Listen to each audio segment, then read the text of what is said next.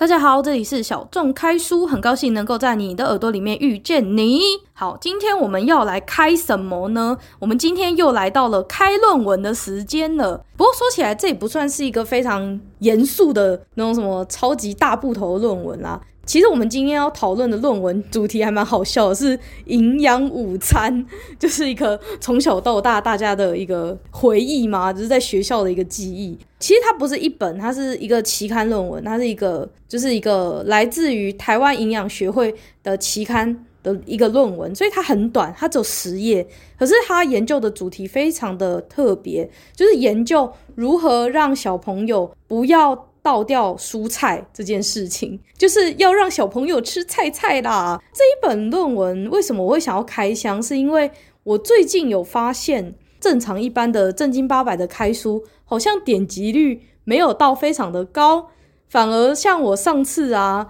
就是我们不是开箱了那个动物囤积症的心理评估那一个论文，就我就发现。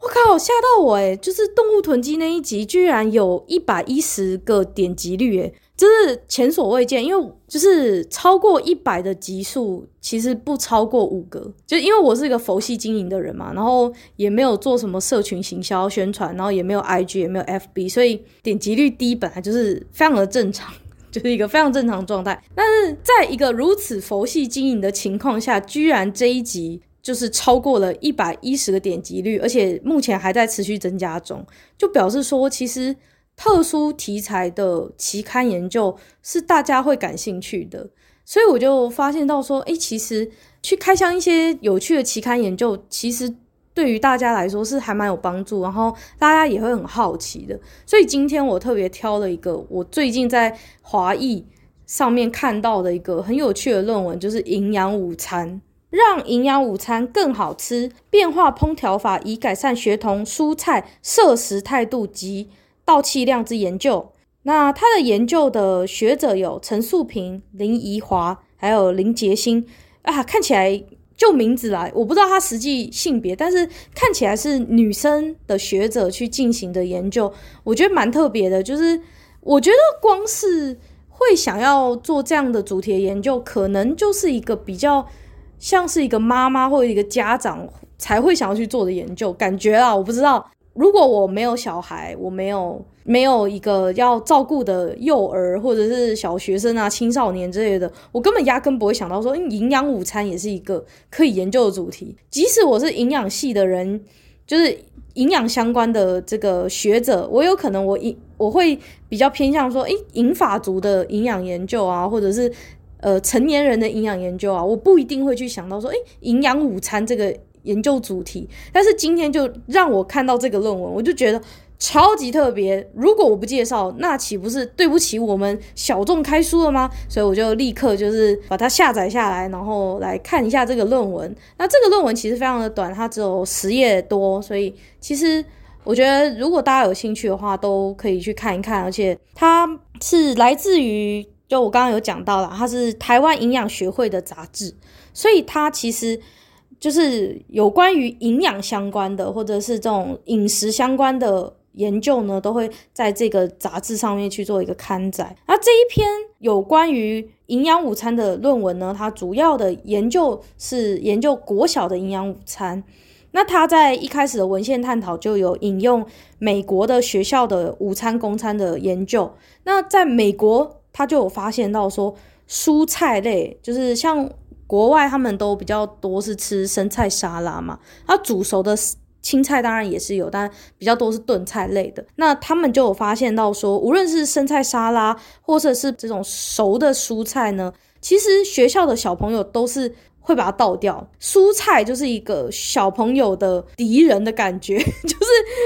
倒蔬菜就是一个最大宗的一个厨余来源这样子。那我相信大家应该都有当过小朋友啦，就是大家或多或少都有一些自己讨厌吃的青菜。像我自己就是永远都记得，我真的小时候很讨厌吃青江菜，我真的真的真的就是讨厌吃青江菜，我非常非常讨厌吃青江菜。然后我哥，我哥是讨厌吃茄子、小黄瓜还有苦瓜，自己个人是长大之后开始慢慢接受青椒，但是我在我记得我在小学五年级以前都不喜欢吃青椒，我是到了好像小学六年级的某一天，跟着我妈去吃素食餐厅。那素食餐厅，素食是就是 vegetarian 那个假菜那个素食哦，不是不是那个什么肯德基那个素食，是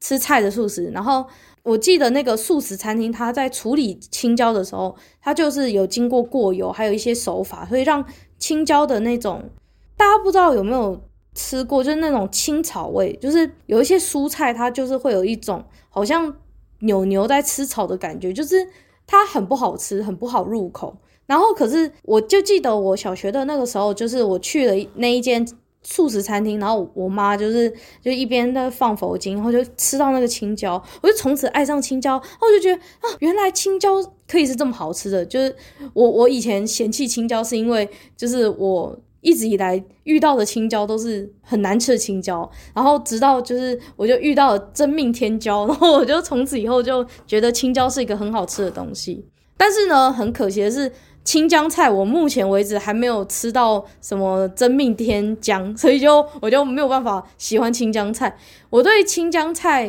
就是我唯一有一次吃到好吃的青江菜是上海的餐馆，是就是台湾啦，台湾的上海小馆，就类似就是那种可能外省家庭，就是不是。有那个，我们台湾有个有一段历史，就是国民政府来台嘛，然后所以当时有一些上海的厨师什么，就是有一些外省的第一代、第二代来台湾，然后就在台湾有开那种餐馆，然后我就唯一有一次有曾经吃过一个勾芡的青江菜，那是我人生中吃过唯一一次，我觉得。OK，这个青江菜是好吃的的青江菜，可是，在那之后，我就再也没有吃过好吃的青江菜了。所以我直到现在都还是对青江菜有那么一。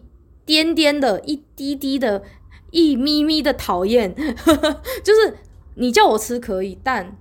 就是我不会自己主动去吃这样。呃，我哥是他到现在为止都还没有，就是遇到他的真命天劫 and。真命天苦瓜，所以呢，他到现在就是叫他吃茄茄子和苦瓜，还有青椒，他都无法，就是他没有像我这么幸运，就有遇到就是真命天椒这样。就是我觉得，就是有的时候蔬菜的处理是一个非常困难的事情，因为它确实是一个呃很容易因为第一印象而。被讨厌的东西，尤其是蔬菜。然后我觉得健康的东西都是这样，就是健康的东西通常都没有到非常好吃。可是巧克力啊、什么炸鸡啊、披萨什么那种，就是垃圾食物，就是很容易就是在第一时间就哇这样子就。就爆炸，然后就爱上他，但是他就是一个渣男渣女的食物，吃了只会越来越胖，然后让你脂肪肝。可是蔬菜这种就是它不是渣男，也不是渣女，可是就是它不好吃，所以就不美味的东西就无法让人上瘾嘛，这样子。好啦，Anyway，我们回到重点，就是。因为呢，你不能够让小朋友一直吃渣男渣女的食物嘛。因为营养午餐就是它，既然前面加了“营养”这两个字，就是代表说你学校的公餐一定要是个呃符合教育部标准的嘛。无论是美国或台湾，一定教育机构肯定要就是要求学校公餐一定要是营养的嘛。那可是就是偏偏这个小朋友他就是讨厌吃菜，然后又通通通都会把青菜丢到这个厨余桶里面。所以呢，学校就会很头痛嘛。每一年要处理这么多的厨余，然后都是一些健康的东西，然后小朋友就是不爱吃。但是呢，学校又不能够提供一些很不营养的东西，要不然一定会被教育部检讨到死的嘛。所以呢，就我们今天这个我们的营养午餐研究呢，就出现了，就是它让我们就是免于倒掉一些营养食物，让会被天天打雷劈嘛。但是就是这个研究呢，就是希望透过。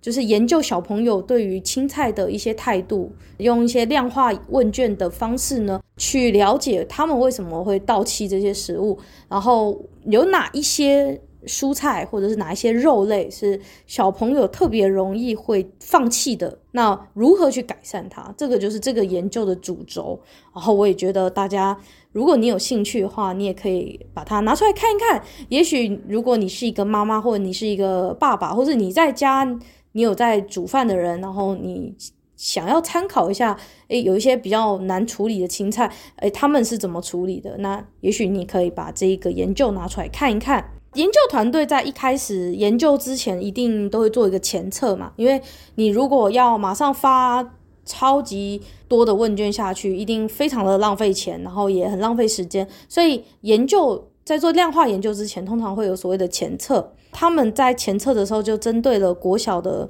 低年级、中年级和高年级的小朋友呢，都进行了问卷的抽样调查。结果他发现呢，诶，国小一二年级的小朋友完全没办法看懂问卷。你也知道小，小小小小孩。他还是个小野兽，在那边爬来爬过去，他哪有那个耐性那边看你的那个什么问卷，对不对？所以他们就发现说啊，国小二年级以下可能真的比较没有办法，所以呢，他们最后呢，他们真正的真正的第一次问卷是集中到了三年级，把它列为低年级，因为就是一二年级那个不太适合，所以他们就是国小三年级作为问卷调查的。低年级的样本代表，然后高年级的话就是六年级作为样本代表，那他们就集中就是三到六年级，那其中他们又抽样了国小三年级的九个班，还有国小六年级的十个班，所以等于说，诶，低年级他抽样了，然后高年级的部分就是即将要迈入国中的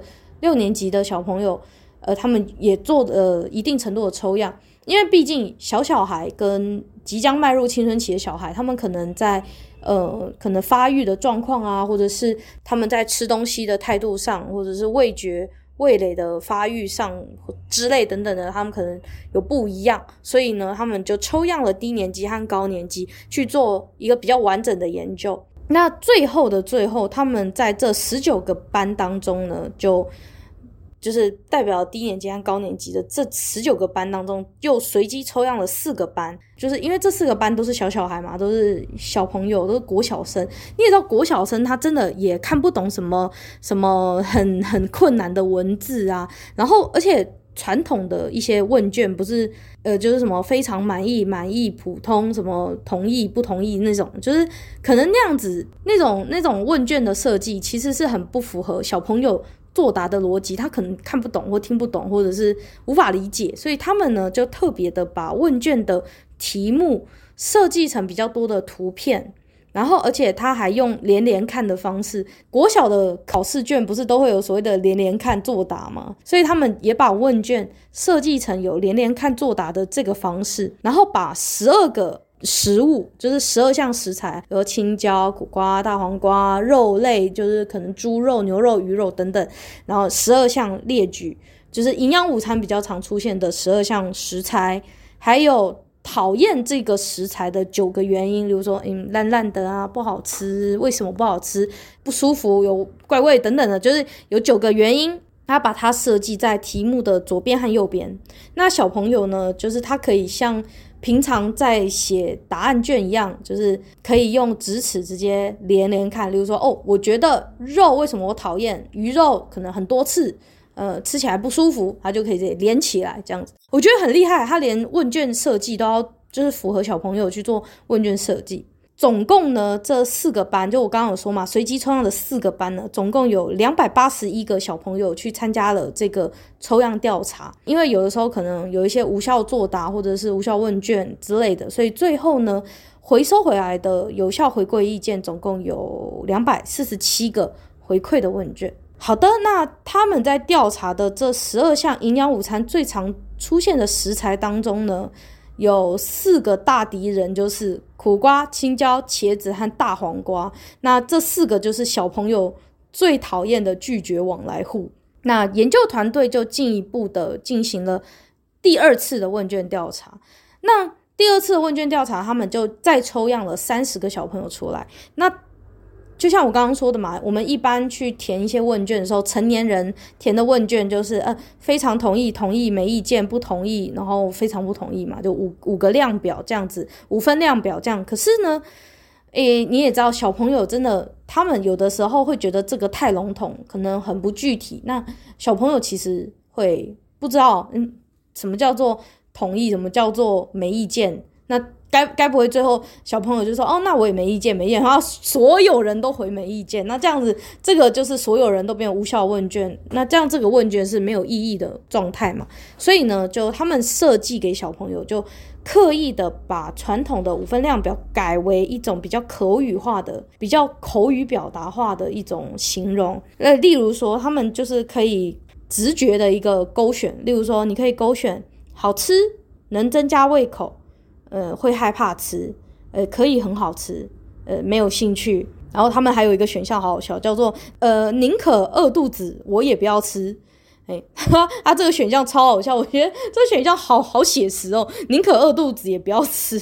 哎，然后喜欢吃，呃，会跟我的好朋友说不难吃，会让妈妈煮给我吃，还有会选择主动去吃它。它的这个选项。的类别呢，就用一个很口语化的方式去表达，我觉得这真的很友善小孩，因为小朋友真的没有办法理解什么同意不同意。可是你说哦，会跟会跟妈妈说哦，我想要来来吃，或者是说哎，我会跟好朋友说，哎，这个很好吃。这个我觉得就还蛮具体的，哎，可是我跟你说，有的时候小朋友很 tricky，就是有的时候小朋友就是觉得很难吃的时候，他就会跟他的好朋友说，哎，这个很好吃哦，你要不要吃吃看？然后超难吃这样，所以这个我觉得这个选项有待商榷之外，其他我都觉得还不错。啊，不过好朋友可能不会害他，但就是 我，我只是看到这个选项的时候，我就在想说，嗯，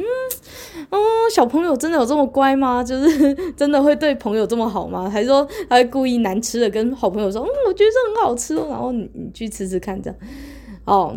但 anyway，反正最后呢，诶、讨厌食材的原因，就是他可以勾选对食物的直觉想法嘛，直觉想法就是好吃。就是没有兴趣等等的嘛，那他还甚至就再更细节一点的去问小朋友说，诶，为什么讨厌这个食材？这个食材为什么呃会让你觉得你不想要吃、你不喜欢或没兴趣？那他就形容啊，就是说，诶，这个东西可能没味道，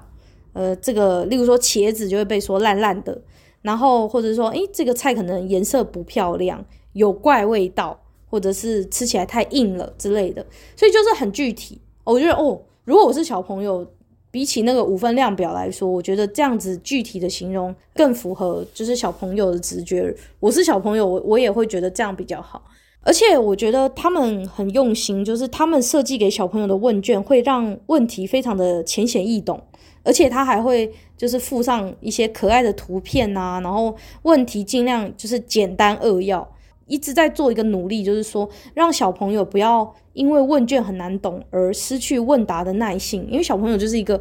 就是在那边扭来扭去的存在嘛。小朋友其实没什么耐性，所以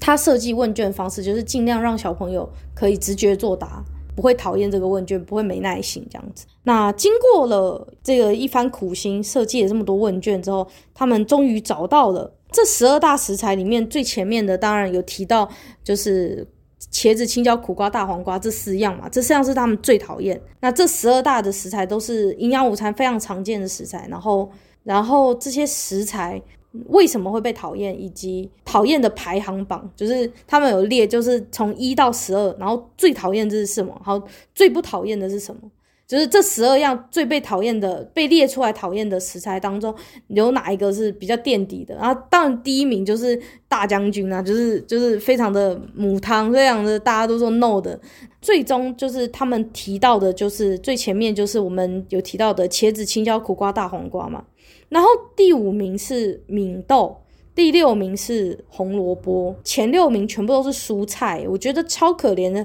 这些营养的蔬菜完全就是小朋友的，就是拒绝往来户，真的是有够可怜。但是第七名比较特别，第七名居然是鱼肉。我记得我小时候还蛮喜欢吃鱼的耶，我不知道为什么鱼肉会被讨厌，竟然被列到第七名。不过问卷回馈有说，就是鱼肉的鱼刺特别多，然后有鱼腥味，而且有时候烹调方式太油等等的，就会。把鱼肉丢到厨余，那我觉得鱼刺这个很有可能，因为小朋友真的很怕痛。然后我自己小时候也曾经也被卡过鱼刺，所以卡过鱼刺的那种心理创伤，宁可倒掉也不想冒着风险去吃它。因为我小时候确实有被鱼刺哽过喉咙，而且小朋友的气管还有食道都比较细，因为鱼刺讨厌鱼，其实我觉得蛮正常的。那他们就跟午餐团膳。就是营养午餐，他们有团膳的公司嘛，研究团队就跟团膳公司就是开始讨论嘛，然后就进行了一些菜色的改良。那他们就对于青椒的部分呢，他就用青椒鸡丁加入咖喱粉的方式去掩盖青椒的那种味道，就是我刚刚有说蔬菜的那种草青味。大黄瓜的话，他们就是搭配玉米还有鸡蛋，增加甜味，降低就是大黄瓜被讨厌的程度嘛。因为小朋友反映说大黄瓜吃起来有怪怪的味道，所以他们就想说用甜味的蔬菜去做一个掩盖或者是一个搭配这样子。那第三个部分就是大家都很讨厌苦瓜嘛，那他们就把苦瓜咸蛋这一道菜呢，去增加了味增，去减低苦瓜的苦味。诶，其实他们很认真诶，他们研究团队其实有尝试过要用油炸或者是用糖水泡苦瓜，想要去除就是苦腥味，结果都没有用。结果味噌是他们找到最有办法掩盖苦味的办法，所以他们就用。呃，苦瓜咸蛋里面加味噌的方式去处理。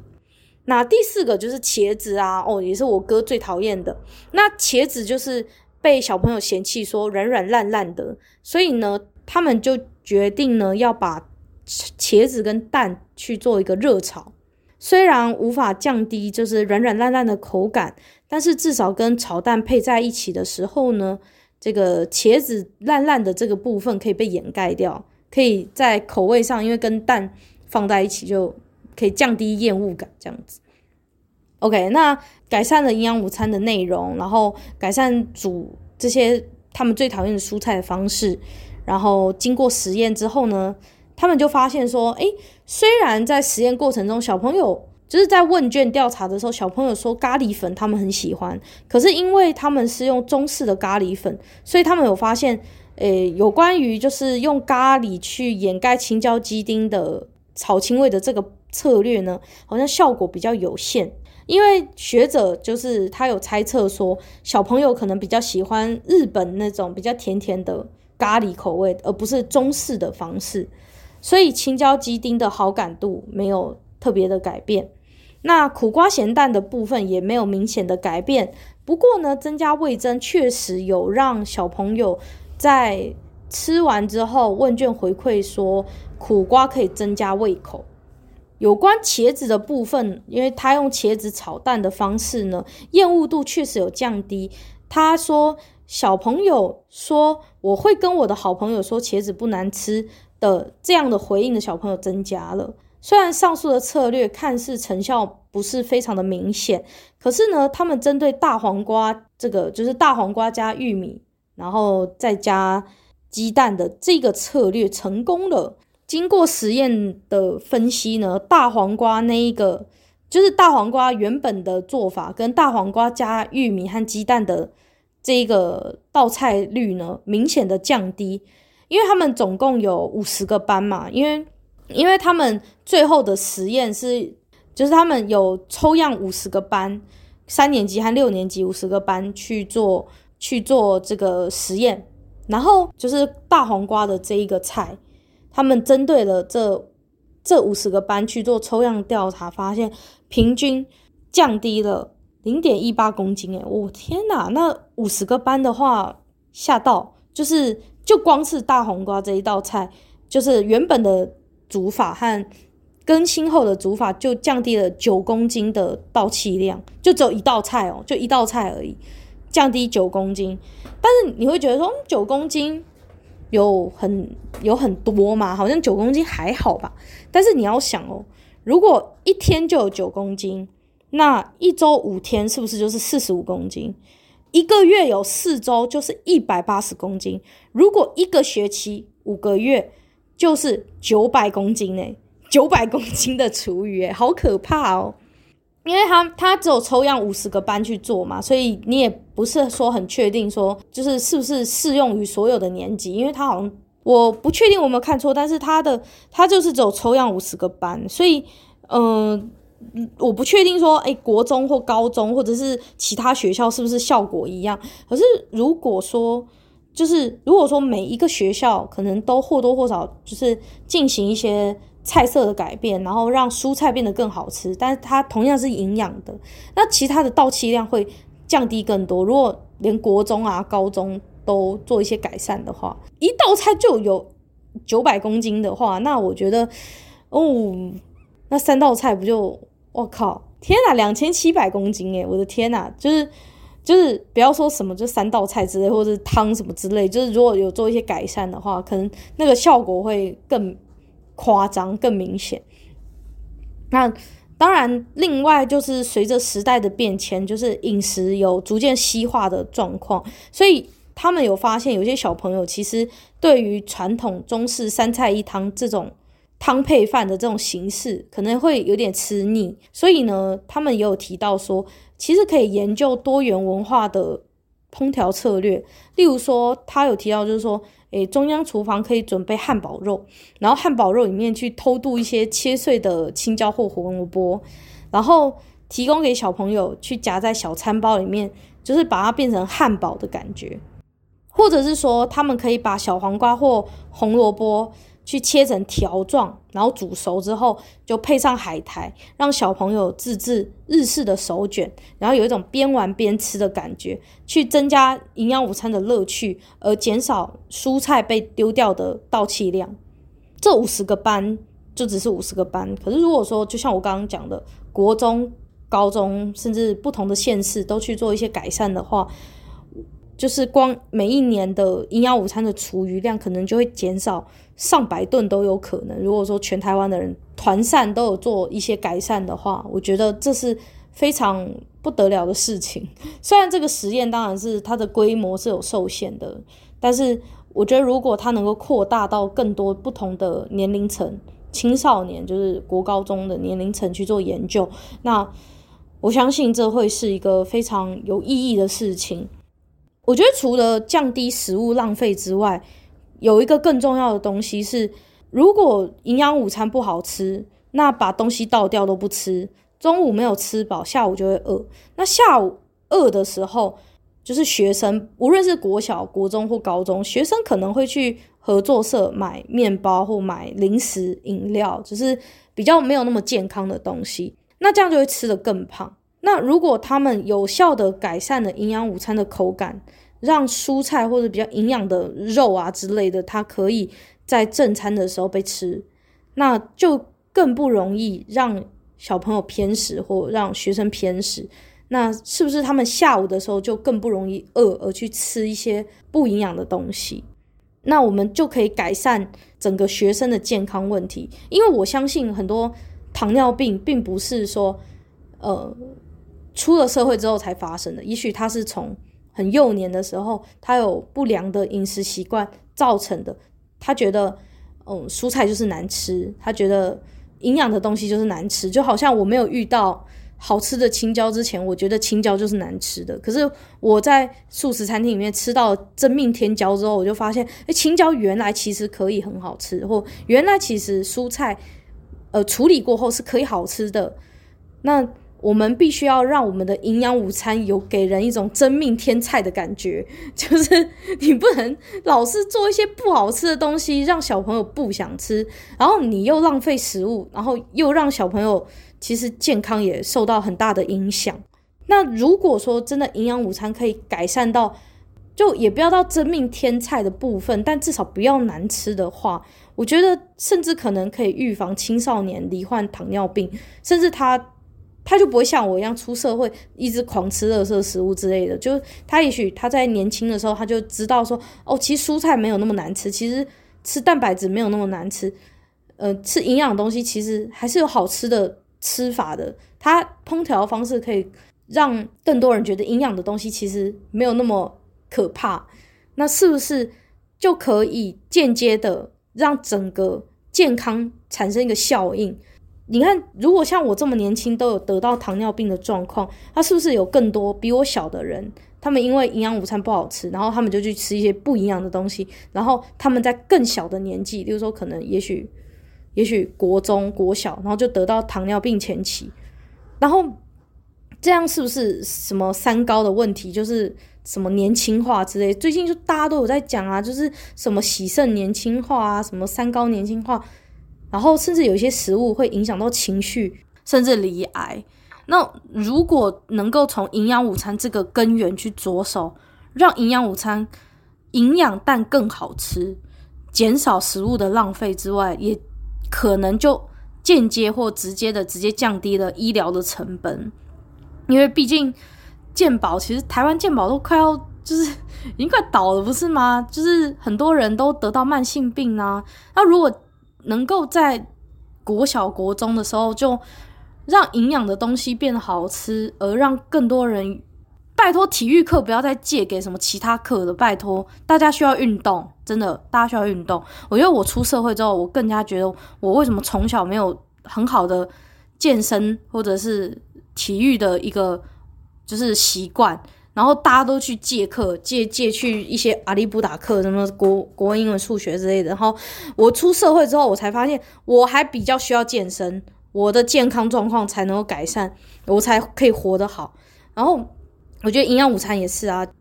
好，反正结论就是，我希望更多人可以就着这个论文呢，继续研究更多好吃却营养的方式，然后让无论是营养午餐也好，就是国小、国中、高中营养午餐也好，或者是呃公司的团膳啊，或者是各种各样的一些听起来很难吃的蔬菜，然后可以烹调的更好吃的方式，然后让更多的人愿意接受好吃的但营养的东西。然后降低整体的医疗成本，然后也可以让他活得更健康嘛，然后增加台湾的生产力之类的。因为我觉得健康就是一个很大的一个重点啊。如果劳工健康不好的话，那谁去上班？嗯、就没有人去做很多事情啊。就一个员工生病，就就就没有人工作了嘛。然后一个学生生病，医疗的成本就增加了嘛。那健保就已经快要倒了，那大家越来越多人得慢性病的话，对这个社会一点帮助都没有啊。所以我希望大家可以，就是虽然营养午餐这件事情听起来好像好像很日常、很一般，可是其实这对我们的健康来说是一个很大的关键，只是大家好像就是没有去关注到这个议题。然后我就很感谢有这三个很优秀的学者，或者是研究生也好，或者是他是。诶，主持人研研究的计划主持人也好，就是这三个人去推动了这样的一个研究。那也许未来有更多的人从事营养午餐或团膳的研究，然后让更多的人越来越知道如何去处理比较棘手的蔬菜到期的问题，那就会更加的有机会让更多的人变得更健康。这个是一个可以改善社会、改变社会的论文，虽然听起来很日常。那我觉得越日常的研究，搞不好越困难也说不定。那这也是我的心得吧，就是看似越日常、越细节、越好像不是什么很大堆头或者是很伟大的事情，反而影响更多的人。你看，一个营养午餐影响多少人？五十个班就上百个小朋友的每天。那是我的个人心得吧，就看完这个期刊，就是希望大家可以更多的人投入这样子的健康研究，让更多人变得更健康，让更多小朋友愿意吃菜菜。好的，那这里是小众开书，如果刚好你也是做营养午餐或者是做团膳的业者的话，我希望你可以找这一篇期刊论文来看一下，因为这个期刊论文只有十页左右，所以应该不会花你太多的时间。有空就看一看吧。这里是小众开书，我们下次见，拜哦。